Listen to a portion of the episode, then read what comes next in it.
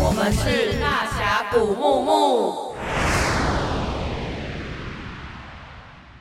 本节目由台湾第一个月经裤品牌月亮裤赞助播出。本季古木木月经狂欢节系列，感谢台北最美录音室 Mike Mike 赞助播出。欢迎收听今天的大侠谷木木，我是板娘菲菲，我是板娘依依。板娘第一次自己当主持人，吃螺丝吃的很开心。这螺丝怎么这么多口味啊？这段已经重录好几次了。呃，今天想要跟大家聊聊，就是今年的月经狂欢节已经顺利的结束了。那不晓得谷粉们有没有来到现场参观？啊，月经狂欢节其实今年已经办到第二届喽。我们已经连续两年在五月二十八号在华山办古木木月经狂欢节。那、之所以是五月二十八号，是因为每年的五月二十八号是世界月经日，因为我们的月经平均二十八天来一次，一次大概来五天。今年的月经狂欢节前，其实我们有过一场。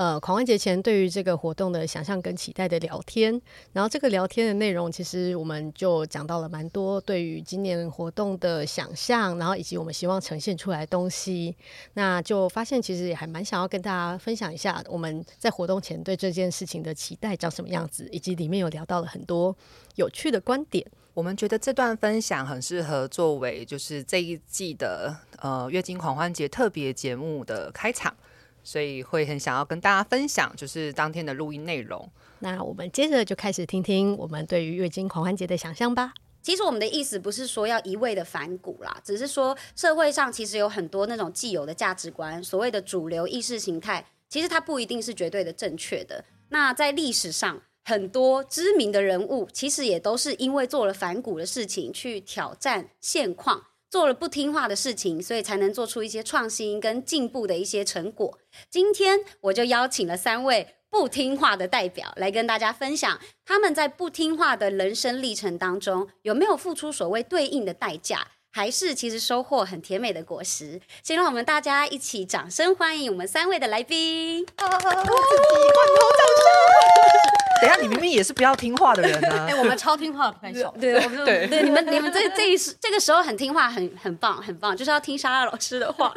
对，那我跟大家简介一下，今天这三位来宾，他们真的是大有来头。其中两位呢是古木木的创办人，那一位是我们纯色的创办人。我们请他们来稍微自我介绍，让大家了解一下他们的主题跟他们的这个创业的内容还有项目是什么。嗨嗨，我是古木木的依依。嗨，我是菲菲。嗯，然后古木木是长期在关注月经相关的议题，做月经教育，以及推出台湾第一个月经裤的品牌月亮裤的团队。那我们其实，在月经这个议题上面，就是有投入了很大的心力，然后也做了很多的行动，希望带领整个社会可以跟月经一起狂欢，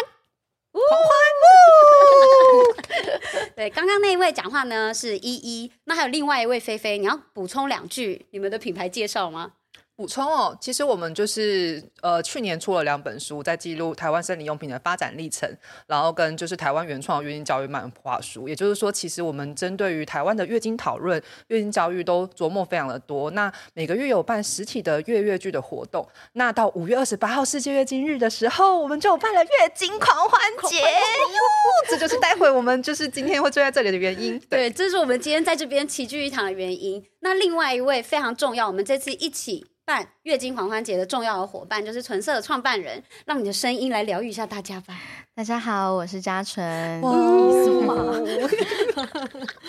对，我录音会有另外一个声音。嗯，那你可以介绍一下你的品牌吗？纯色是一个在二零二零年透过募资创立的情趣用品品牌。那我们主张性权也是人权，性与爱是上天赐予人类的权利，也是能力。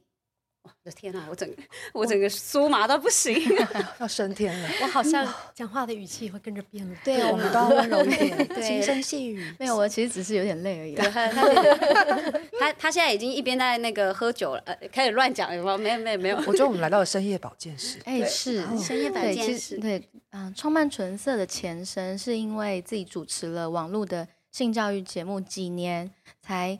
萌生出要做自己的情趣用品品牌，嗯，然后顺便也不要讲顺便，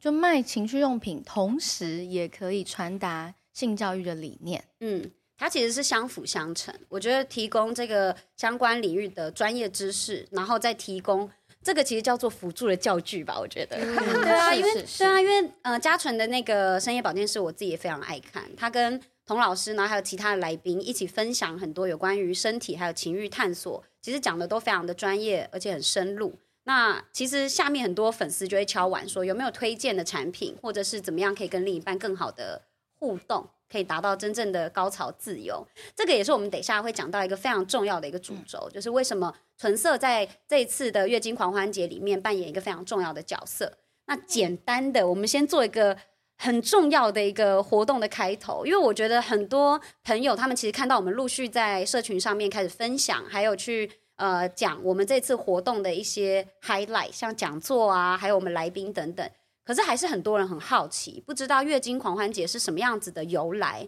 我想要请菲菲和依依跟大家稍微分享一下，就是当时怎么样的一个初衷，会促使你们想要去创办这样子的一个盛大的展览，然后你们希望达成的愿景是什么？因为其实月经狂欢节它这一个起源，它源头会在于说，我们四年前去美国参与了一个世界月经大会。那其实我跟依依两个就是为什么会创造这个品牌，就是因为对月经有异常的狂热。我们是月经界的宅宅，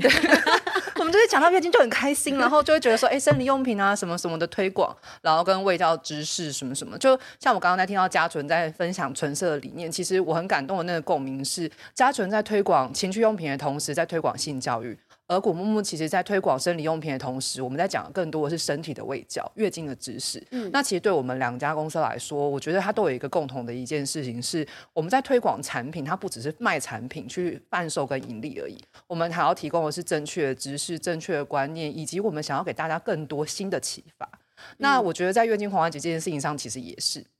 就我们当初去了美国的时候，我们就发现说，哎，就是月经它可以有非常非常多不同方式的讨论。因为我们那个时候就觉得，哎，我们在平常我们在讨论月经，我们就是我们本来就是蛮开心跟大家分享说，我们使用生理用品，我们那几天觉得很开心，然后我们觉得有了新的启发，然后可以有新的的感受。可是到了那边之后，我们发现说，哦，原来有更多的艺术的层面。甚至那个时候晚会还有什么吟诗，就是朗诵诗歌这种感觉。你讲吟诗，我刚刚以为是那种唐伯虎那吟诗作对，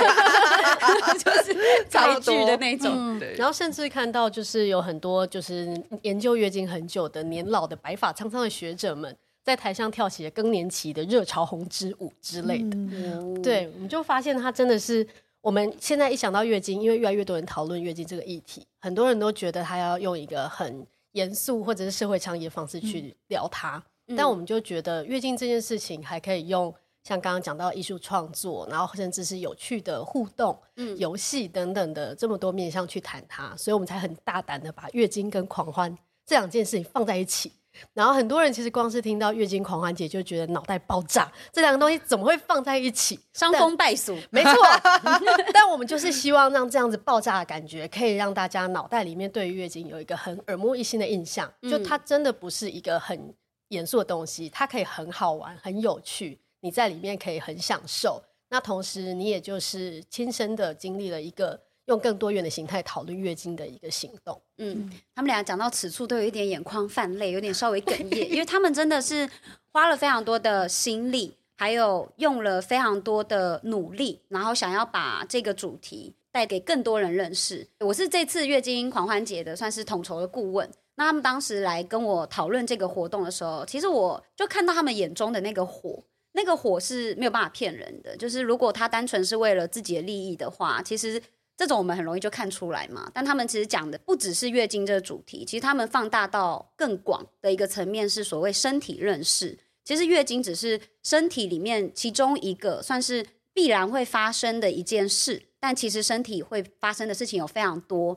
但很多其实尤其在华人社会是被避而不谈的，甚至拿出来讲，就我们刚刚讲的那四个字嘛，很多人会觉得你伤风败俗，把这种事情拿来台面上讲。所以我们当时其实算是一拍即合，就觉得一起玩感觉很过瘾，然后就是要玩到很盛大，然后让更多人，我们的目标是全台湾的人都可以去更认识月经，然后台湾在亚洲作为一个小小的节点，可以跟世界国际月经日去做连接。对，那国际月经日是哪一天？哪一天呢？跟大家分享一下。五月二十八号，没错，因为月经平均来五天，然后二十八天来一次，嗯、所以国际组织就定这一天为五月二十八号。嗯，所以我们这次月经狂欢节的日期是五二六到五二八，刚好在五二八的当天，就是整场展览的高潮。那我们其实在这个活动设计上面非常的用心，等下会跟大家稍微介绍。我想要跟大家分享，为什么佳纯的纯色这个品牌会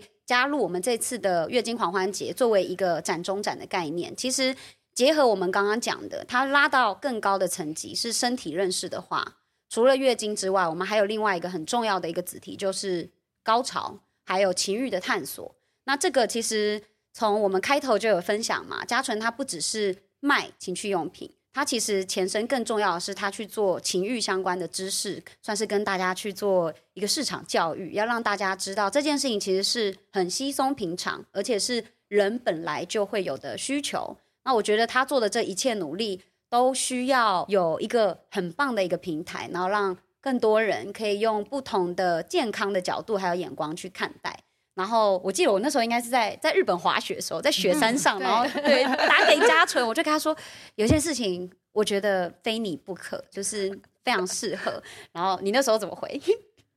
我忘记了。对，他就是那天用那样很慵懒，他就说，嗯，好，那你讲一下活动大概是怎么样的。然后我就说，主办单位是古木木，然后他们的理念，还有他们两位创办人的性格，还有他们之前做的一些努力，包括他们出的书，还有他们长期在做的教育，包括演讲、讲座，然后还有去做像月月剧，然后以及在产品上面的精进跟改良。然后他觉得，嗯，我觉得他们的理念很棒，而且他们感觉是做实事的人。那跟他的。他想做跟他想创造的更好的台湾愿景，其实算是不谋而合。那他那时候就觉得这是一个很棒的结合。那当下你竟然忘记，我真的是傻眼。他好像可以补充啊，对啊，我补充。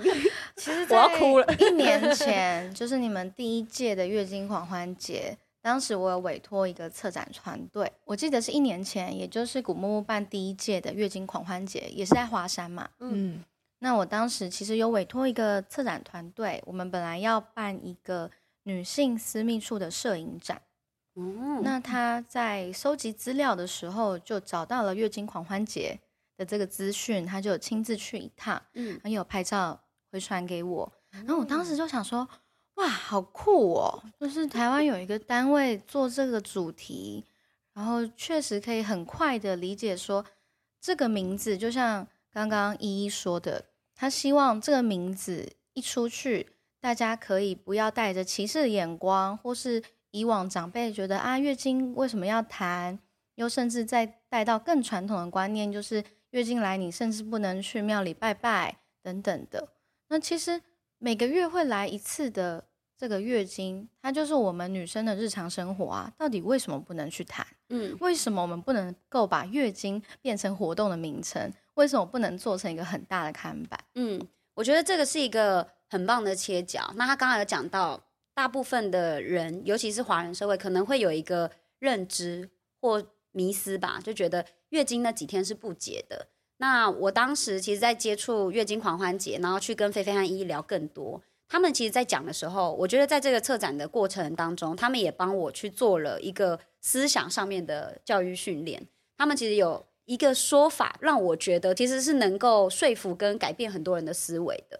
月经它其实代表就是生命，因为有月经代表你可以去繁衍，表示你的身体是健康的，然后是一个很好的状态。甚至在一些古文化里面，它算是很崇高、很神圣的嘛，因为代表你是具有生育能力的一个这样子的一个身体的状态。然后他们用各种不同的面向去庆祝，跟去让月经达到狂欢的氛围。我觉得他把这种理念跟活动用有趣的形式呈现，这个方式，我觉得他让我们整场的主轴，然后加上情欲探索，可以变得更一气呵成，然后非常的完整。这也是我觉得他们两个等一下可以跟大家分享更多，因为我们其实在这个展览里面安排了很多有趣的讲座，还有很多的活动，从各种方方面面去跟大家拆解所谓月经可以去被解读，还有可以去被在意。再度去演绎出不同的解释，那可以跟大家分享一下，我们这三天的行程大概会是什么样子的日程吗？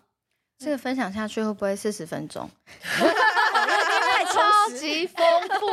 那我 highlight 每一个人只能讲一分钟，好不好？这么困难？对，从菲菲开始，因为一一讲可能就是二十分钟，我们先让那个菲菲第一天啊，他不是第一天吗？哦，对，我是第一天，怎么办？加油，倒数计时，好，现在开始，开始。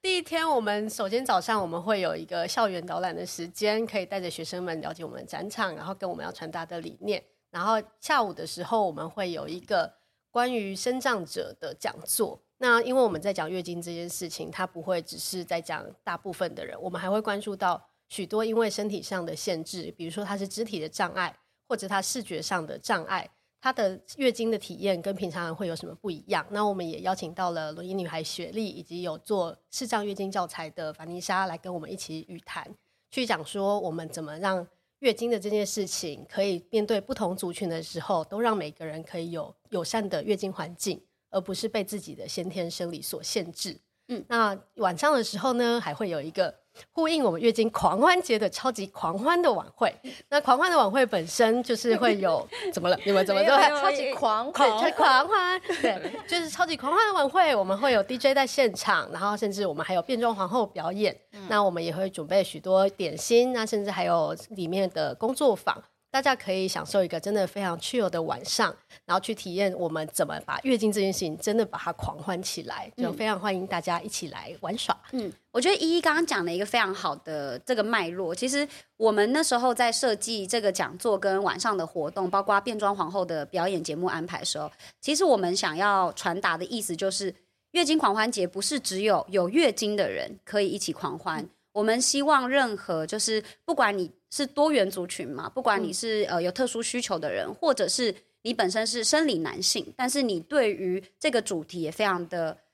支持，甚至你觉得呃它其实有不一样的演绎的面向的话，也可以参与我们一同狂欢。那这个也连带到我们接下来的一些讲题，包括有两性相关的讲题等等，所以我觉得非常有意义。然后。我现在要插播，就是那个身障的讲座，真的是我最最最喜欢的一个一个主题，是因为我觉得现在很多人，他们可能所谓身为生理正常人，他们比较少去关注到有需求的人，他们可能平常日常有什么不便之处。那我们当时设计这个讲座的原因，就是不是只有有需要的人需要听，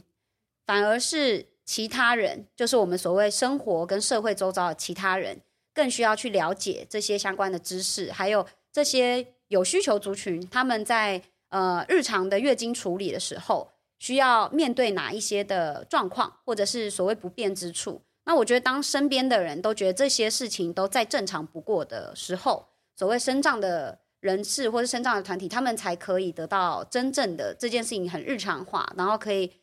不需要有任何尴尬或者很就是奶油的那种瞬间，其实这是我们一开始创这个讲座的一个初衷。嗯，而且透过对谈，其实我们会发现，很多时候其实一般人只要有这样子的意识，然后当你意识到说这个社会上有很多不同需求的人，那每一个不管在过程中，不管设计环境的人，或者是安排各种活活动或者是教材等等的人都意识到这件事情，那怎么让我们的过程中的规划跟设计可以很顺畅的融合不同需求的人的需要，而不是说我们很特殊的说，哎，因为你有什么样子障碍，是我特别给你另外一个特殊通道，你不能跟其他人在一起。嗯，我们反而不是为了要这种很特殊化的对待，而是让各种不同的人都可以一视同仁的在一个共融式的环境，可以过得很开心。嗯，嗯，所以非常期待大家都可以买早鸟票来听这场很有意义的讲座。第二天五月二十七号，我们从早上十点开展。就会是精彩的讲座作为开端。那第二天的讲座第一场呢，是从十点到十二点，然后主讲人是村子里的凯利哥。我们的讲题呢是有关于母女间的月经对话。我们的主题是是妈妈是女儿。那主要想要表达就是所有的人女性，她可能在成为妈妈之前都是别人的女儿。那你在当女儿的时候接受的资讯，还有被培养长大的历程，到你当妈妈之后再传给下一代，甚至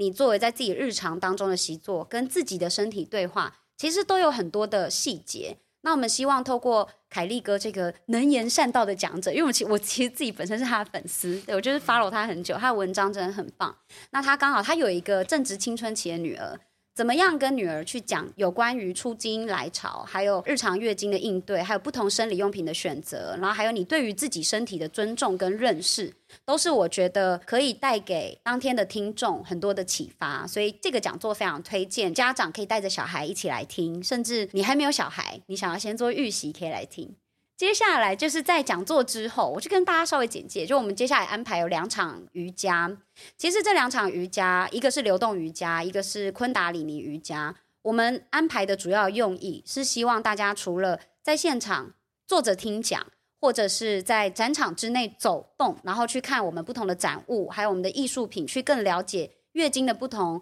呈现方式跟面向之外，我们也希望它可以透过瑜伽的实际的肢体流动。去达到你对身体的认识。那我们也特地安排其中一位老师是生理男性的老师，这其实有我们的安排的一个目的在。原因是我们觉得不一定要来月经的人才有办法去做到身体的认识。每一个人只要你有这个皮囊吗？有这个躯壳在世界上，你都应该好好的去跟身体做对话。透过流动，然后跟环境之间的交互感应，你知道吗？创造出你自己跟这个环境协作的一个很棒的一个协调的方式。所以我们特别安排这两位老师来带大家做瑜伽，希望有兴趣的朋友也可以提早先报名。哎呀，换你呀，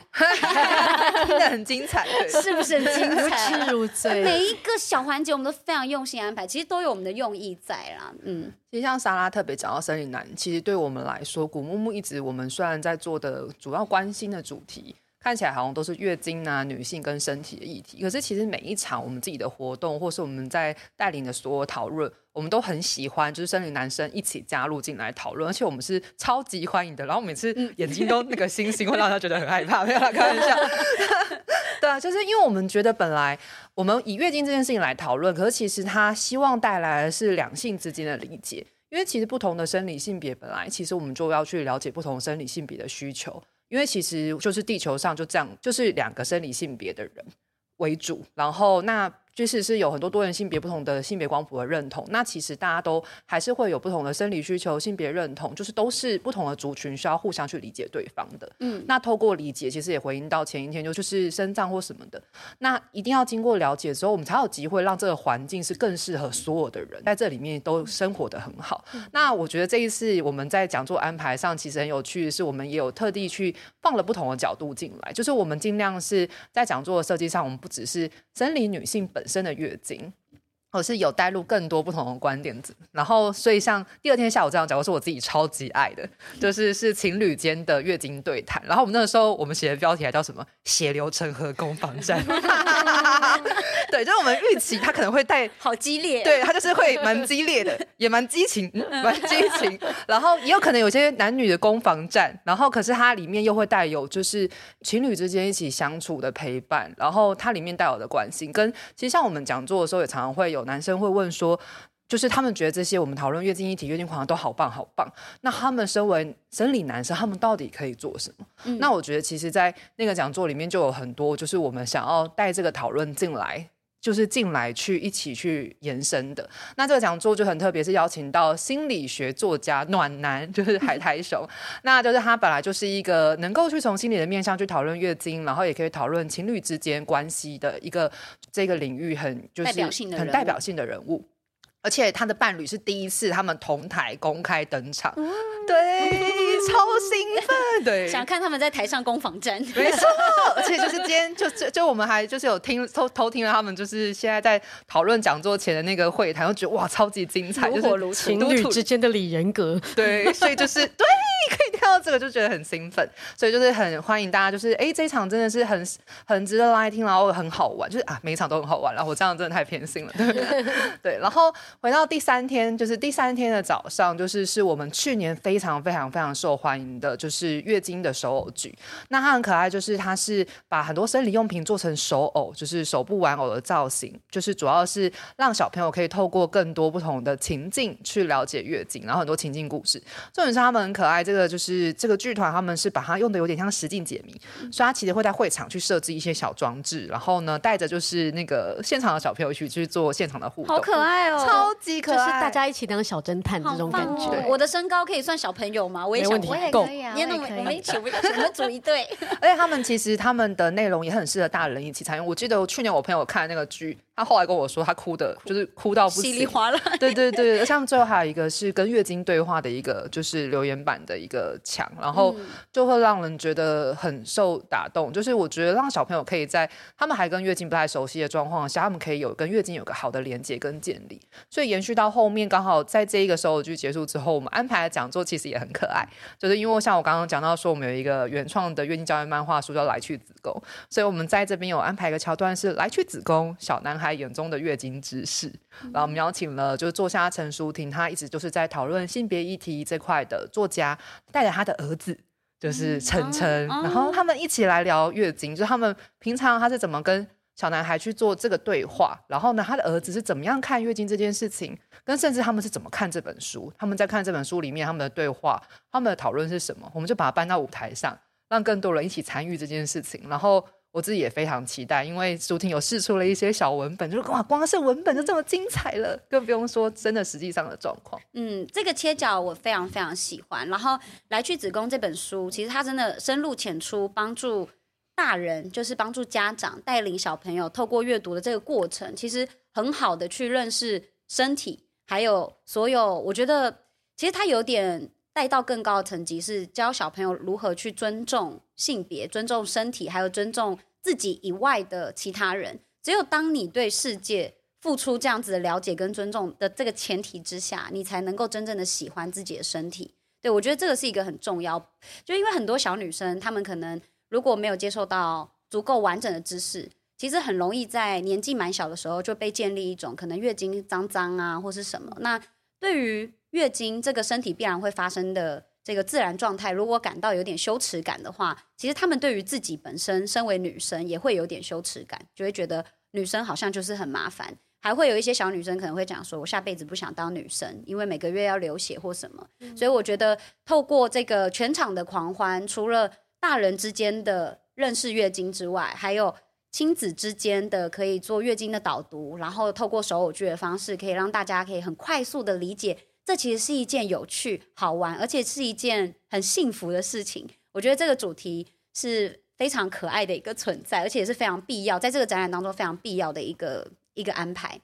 嗯，然后中间我们这稍微是不是要重磅敲鼓，哒哒哒哒哒的声音，要介绍我们的那个月经书写 哦。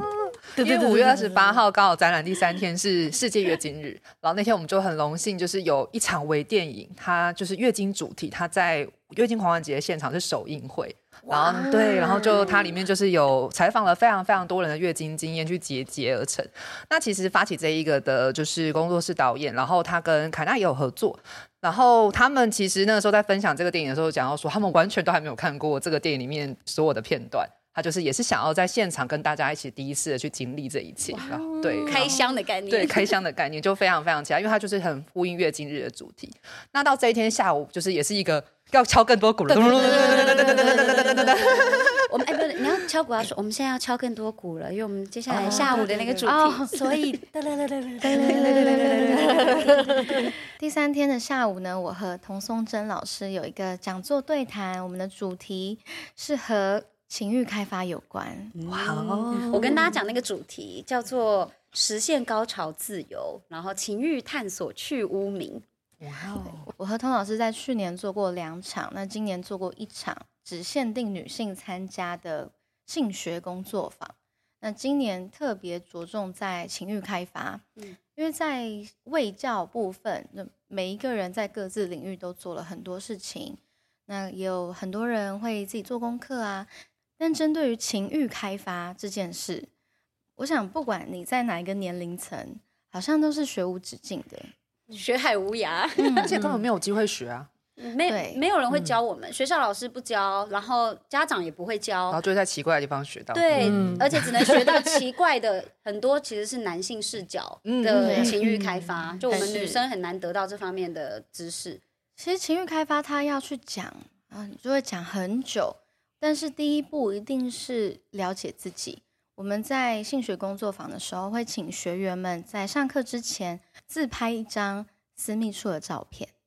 带来现场，然后会给他色笔，七彩的色笔，还有一张纸，然后让他画出他的私密处。有那有些人会是写实派的，有些人是抽象派的，有些人是变成一张脸，或是一朵花，或是一个动物，又或是他也不知道这是什么的一个模样。嗯那在这个练习当中，除了第一个，你可能几十年都没有好好正眼看过他，这是一个练习。嗯，再来第二个呢，是你在画的过程当中，你会自我对话。像有些女生，确实她会被一些讨好男性这件事情给绑住。嗯，他们会想说：“那，我这边是不是不够漂亮？我是不是不够粉？我是不是嗯小阴唇太长了？”所以，我们在这个时间点，我们就会直接介入说，其实并没有任何不正常的私密处形状。嗯，小阴唇不管你是一公分、两公分，甚至五公分，都是正常的。应该说，小阴唇每一个人左右很有可能是不对称的。嗯，那一边比较长，一边比较短，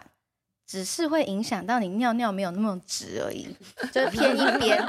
男生。所以说，对，就跟男生一样，男生尿尿也会偏一边啊。嗯，是哦，会会会，就是每个男生阴茎也长不一样。对，就是他需要被。很正常的去看待，不管长什么样子，只要他是健康的，然后其实都是最美最好的样子嘛，因为是你身体的一部分。除非是说这个形状很容易反复发炎，你才需要去考虑做私密处的手术。嗯。但是我们会一直很认真的跟学员说，你不是一个商品，你今天不是 AV 女优，你不需要。让阴部美化成为凌驾于你任何一切的事情，嗯，那所以说只要健康就好了。那我们在把它画出来的这个过程就可以聊到很多，嗯，对。那情欲开发第一步是要先了解自己，那了解自己的时候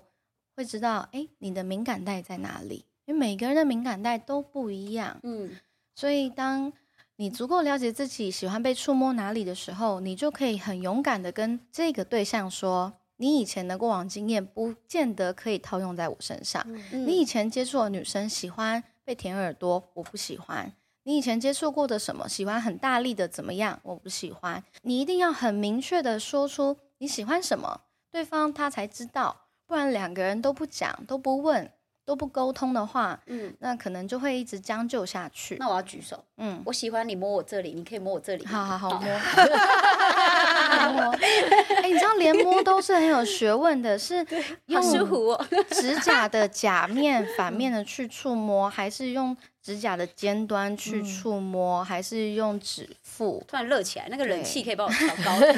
调低一点。所以在认识自己。就很很困难了。嗯嗯，那这个主题其实实现高潮自由，其实是跟嘉纯他的这个，我们刚刚讲到，他有一个频道嘛，深夜保健室。之前其实有非常多的内容是针对，比如说他的粉丝啊，所谓广大网友，他们会好奇，或者是他们其实一直都有迷思的一些主题，所以他才会在节目的内容里面去做，比如说企划的调整，甚至到后来有去做像工作坊。那希望也透过这个讲座，让大家可以认识身体之外更进阶。当你了解之后，你就要追求什么？我们追求狂欢嘛，因为我们是身体的日日狂欢。那要怎么狂欢？在讲座当中会跟童老师一起跟大家分享吗？我这边先再多讲一个小故事。我曾经看过一部电影，那那一部电影是在聊日本的男公关。嗯，那有一小段是那个女客人，大约八十几岁。算是阿嬷了，嗯，大姐姐 就是在饭店的房间里面，她穿着和服，然后就这样跪坐着，然后也请这个男公关跪坐在她的对面，然后这个男生说：“那我接下来要做什么？”然后这个阿嬷就说：“你就握着我的手就可以了。”嗯，他就握着他的手，然后接下来镜头就带着，就是他的脸是高潮的脸。嗯，所以那一幕其实你细细的去品味，如果一个女人你够了解自己，你不一定得透过性交的方式才能获得高潮哦。嗯嗯嗯，这阿妈她可能就是有非常多的想象在她脑海里面正在运作。嗯，那为什么是在那个饭店？是因为她和她的老伴第一次约会就在那个饭店。嗯，对，所以说那一个手握住的手只是一个媒介而已，他不需要这个男生来触碰到他其他的部位的。嗯。他讲的一个很好的一个点是，我觉得他把高潮这件事情的定义给再更放大，然后更翻转了。就好像我们传统会认为，所谓高潮就一定是透过性交，或者是一定是要跟呃对方，或是跟一个另外一个个体，怎么样去透过特定的互动才能达成，会有个标准化的形象，对，可能某些动作、某些音量之类的。对，但嘉纯刚刚讲的，其实他讲的是。高潮其实它延伸到更多是也跟意识，还有你自己的思维的脉络其实很有关系。它其实加入更多，还有你对自己身体的这种你你全然的了解之外，嗯、还有你对于身边的人的那种需求的所求，你很明白你需要什么东西。那当你得到了，其实它就可以达到高潮。就算它是意识上的高潮，其实它反而会带来的比身体的所谓性器交合还要更多的。快感或是愉悦，我觉得是一个很棒的故事。而且我们刚刚脑中大家眼睛闭上，开始出现画面，大家都有自己的一套画面了。嗯、我想，天哪，真是 我的我的画面有点太激烈了，还是，还是不要跟大家分享太多，不要跟大家分享太多。对，那天的这个讲座呢，其实非常适合。我觉得不管是你是只身前来，或者是你跟你的另一半一起来听，或是你跟你的好朋友。不管是好兄弟或是好闺蜜一起来听都 OK。那比较要注意是，可能家长如果带小孩来听的话，要稍微注意一下，我们可能会有一些尺度上面的一些问题，对不对？会，因为一定会有 Q&A 时间。那如果说台下的你知道听众观众比较敢讲的话，嗯、那可能 家长回去要跟小朋友解释很多，对，一些新听到的名词这样子。辅导哎，这算没有，他们这应该限制限制级。第二天的下午，那个海苔熊的讲座，嗯、因为是跟情侣间的日常有关，所以可能也会跟比如说性行为，或者是他们呃情侣之间的一些比较呃跟你讲辛辣的对话，因为我们希望可以让大家直接的去知道日常的反应是什么样子的一些状态，还有他们会遇到的问题有哪些。所以除了讲像金钱症候群这种比较偏向可能心理。影响生理，生理在影响心理的这样子的一个交替的作用之外，也会讲到有关于性行为的一些内容。所以，如果家长要带小孩来的话，可能这两天下午可以就去旁边放个风，去做工作坊。我觉得看是几岁的小孩，嗯，嗯如果说是青少女、青少年时期是可以一起听的。好家长自己自己判断了，对，嗯、反正就尽一个告知的义务。对对对，这这个讲座其实安排在这个时间点，我觉得它是一个很棒的安排。那除了回应到我们刚刚讲的展中展的用意，其实是希望除了月经的探索、身体的认识之外，也可以有高潮的实现自由的一个可能。那刚刚菲菲有跟我们分享，就是月经书写的这个电影首映嘛，其实我们。把它安排在第三天，是有我们的一个用意在，就是希望这个展览的结束，它对于所有来参与的人，包括我们主办、协办以及所有到场的人来说，它不是一个对于月经认识的据点，它其实像是你开始书写自己篇章的第一章，它像是一个逗点。所以在这三天的活动结束之后，我们希望大家可以开始书写有关你自己的月经故事，然后可以跟我们分享。在社群上，不管是透过我们四个人的社群直接联系啊，或者是透过我们主办的官网去跟我们去做互动，我觉得都是一个很棒的对谈，也会让我们觉得这件事情我们做对了，然后很有意义，很开心。嗯，我特别特别想要就是延伸说，因为像就是我们邀请纯社作为协办单位，其实是有规划一个展中展在这个展区的。那那个时候，其实我第一次听到这个展中展里面的内容，我自己是非常非常期待。我觉得可以剧透一点点，然后 就顺便，因为而且嘉纯其实第一天会担任，就是我们其实还有安排了很就是一日店对一日精彩一日店的活动，就可以让他来。那你那天的声音是会是录音的声音，还是是正常的声音？我应该就是录音的声音。哇，我现在都酥了。我其实对啊，我一直都是这样。我整个好酥麻。以前上综艺节目是因为要跟上大家的语速，嗯，所以就比较就就就就这样比较激动一点。那平常我私底下是这个 tempo。真的，他常常我打给他，我都以为他已经喝醉了。我就 说或者刚睡醒。对，我说你喝了是不是？他说没有，没有，对，我刚睡醒，或者说。没有，我现在已经在外面了。然后我就想说，哦天哪，好酥麻！我觉得嘉纯的语速跟我的人生完全不一样。我偏偏慢，我真的偏慢。嘉纯要偷偷分享一下一日店长的一些小小的桥段吗？还是是我们纯色在靠近出口的地方有一个摊位。那我们考量到十八禁的关系，所以并不是一个完全开放式的空间，会是一个有警语的，嗯，有入口的。贴心，对。那进到我们纯色的空间里面，有一个墙面，上面会有很多格小格子，那每个小格子里面会有小牌卡，那那个牌卡可能会有一些比较十八禁的内容，像是什么？好想听哦。嗯，也就是你的情欲清单。哦，那每一个小卡上面会有上商品的那个条码，然后你就把你在性生活喜欢做的事情或喜欢被对待的事情，就一张一张抽起来到你的小购物车里，嗯，然后再到柜台，我们会把你所有的小卡哔哔哔哔哔出来，会有一个单据，那这就是你的情欲清单。哦，你就可以拍给你的另一半，告诉他这就是我的正确开启方式，是是是是，采购需求，对对对，使用说明书。我觉得这个互动是认识自己的过程。嗯，你在看到这些名词的时候，你就会去回想你在做这个项目过往的经验是如何。嗯，又是哎，我没做过，但我想试试看，你会有一些想象。而且有一些具体的描述，我们比较可以用选择题，就不用自己申论题。对对对，就不用自己写。好想喝酒，天！然后我们在第二天的时候有邀请到人气插画家 Kurt 啊，男神，插画界的男神，他是行走的费洛蒙。这个插画界的瘦子，对，插画界的瘦子，而且他是他是什么？呃，有努力在练健身，然后要成为。台湾插画界唯一一位具有六块肌的插画家，好过分 他！在霸凌其他插画家开头好长，他就是要虐杀其他的插画家，其他人都其他人都还在，不是都会印出来，然后把脸遮住吗？都不露脸，然后他是全身都要露出来，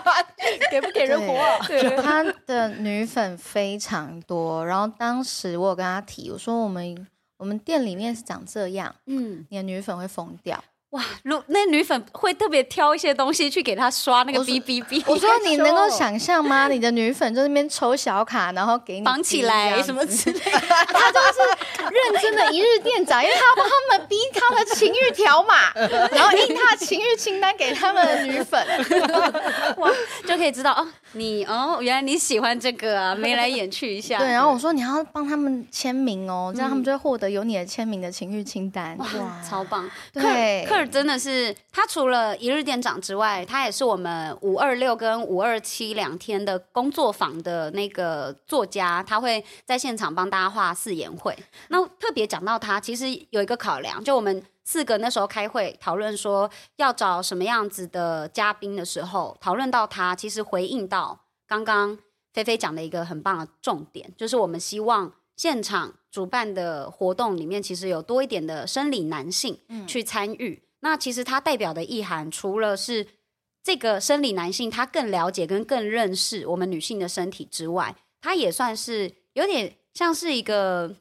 呃一个号召，号召更多其他生理男性来让他们知道，这不只是女人的事，这是全部的人的事。就像多元族群生障者的月经教育，不是只是他们的事，是我们所有人的事。只有当你非常的了解，而且去认识社会中的所有的个体的时候，你才能用尊重，而且是带有爱的眼光去看待对方，而不是用误解啊、迷思啊、猜测，然后去填补你自己去脑洞大开去想象一些东西。所以，其实我们安排他，除了当然很养眼之外啦，也是有这一层的意义跟目的。对，不然很多生理男性很常在私底下说：“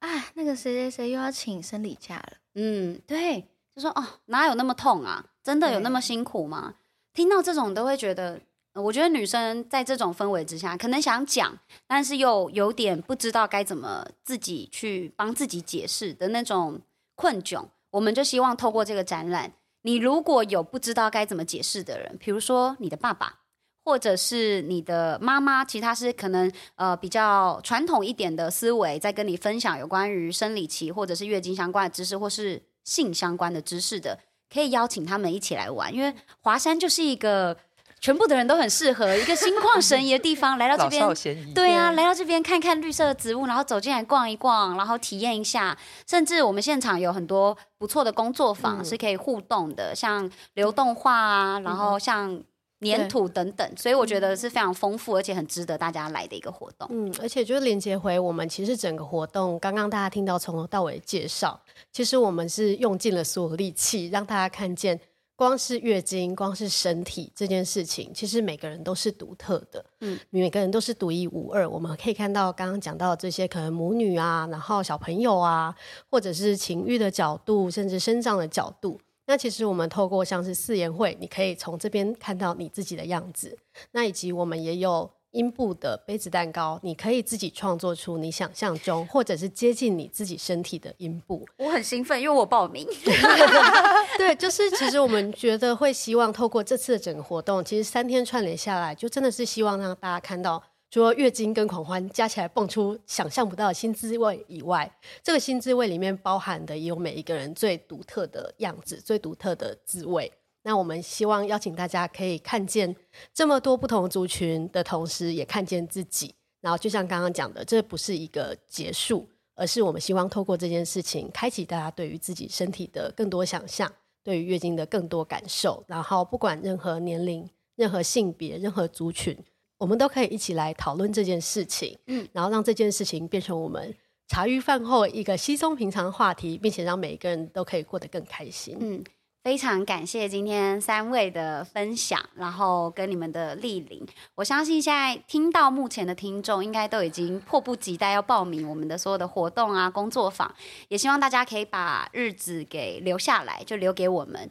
也就是五月二十六到五月二十八号，我们会在。华山，那这个场地呢，其实它是一个非常好找的一个位置，就是华山有一间光合箱子，斜对面我们的中四 B 是我们的场地的位置，在这边大家就可以去体验我们刚刚所讲述的所有的活动的内容。我们希望月经跟高潮它的狂欢不是只有这一个当下，是在你们体验完所有的这些活动，然后更认识自己身体之后。可以达到日日都是狂欢日这样子一个美好的愿景，然后非常的谢谢三位，希望大家就是嗯那天可以尽量穿着红色或白色的衣服到场，然后来跟我们一起共享盛举。嗯，那第一天结束，等一下第一天晚会要记得报名哦。哦，对对，第一天晚会，第一天晚会一定要记得报名，因为非常非常精彩。刚刚就是一一有跟我们大家分享嘛，除了这个变装皇后的表演之外，还有。DJ 的表演，然后还有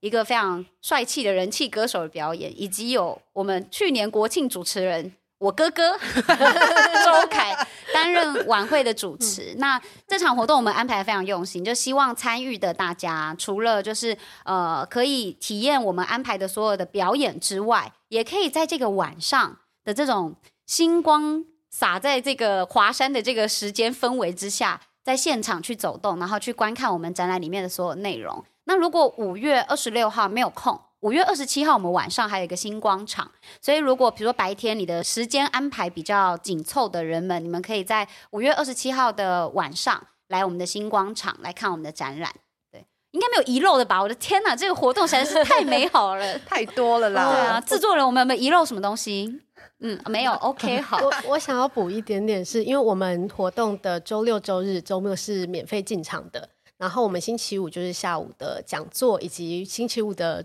就是封场的参观，是大家可以透过付费来支持我们的活动，然后以及晚会跟过程中有一些可能工作坊等等的部分是付费的活动。那因为我们会希望坚持周末可以免费让大家参加，也是希望可以让这样子的活动，这样子的概念。可以接触到更多的人，所以我们决定不要有每个人入场都要付费的这样子的门槛。但同时也会希望就是邀请所有认同我们这样子月经狂欢的概念，应该要被大众看到的人，大家也可以就是支持我们的付费活动，让我们可以让这样子的事情真的是传达到更多人的心里面去，然后也是实质上的支持。嗯。希望大家五二六到五二八古木木月经狂欢节，我们华山见！哇，其实听完之后感触还蛮深的。毕竟这是活动前我们在想象这一切的事情，可是它已经变成了现实，而且实际上发生，还留下了很美好的三天。嗯，我记得当初在录的时候，其实我心里觉得又期待又紧张，然后心情其实很复杂。但是现在回头看，其实整个活动的过程中，看到规划的事情慢慢的变成了现实，然后来现场的参观的人数还达到了噔噔噔八千七百八十七人，也就是八七八七。对啊，这数字到底怎么回事？好，我们下周见。我们是大峡谷木木。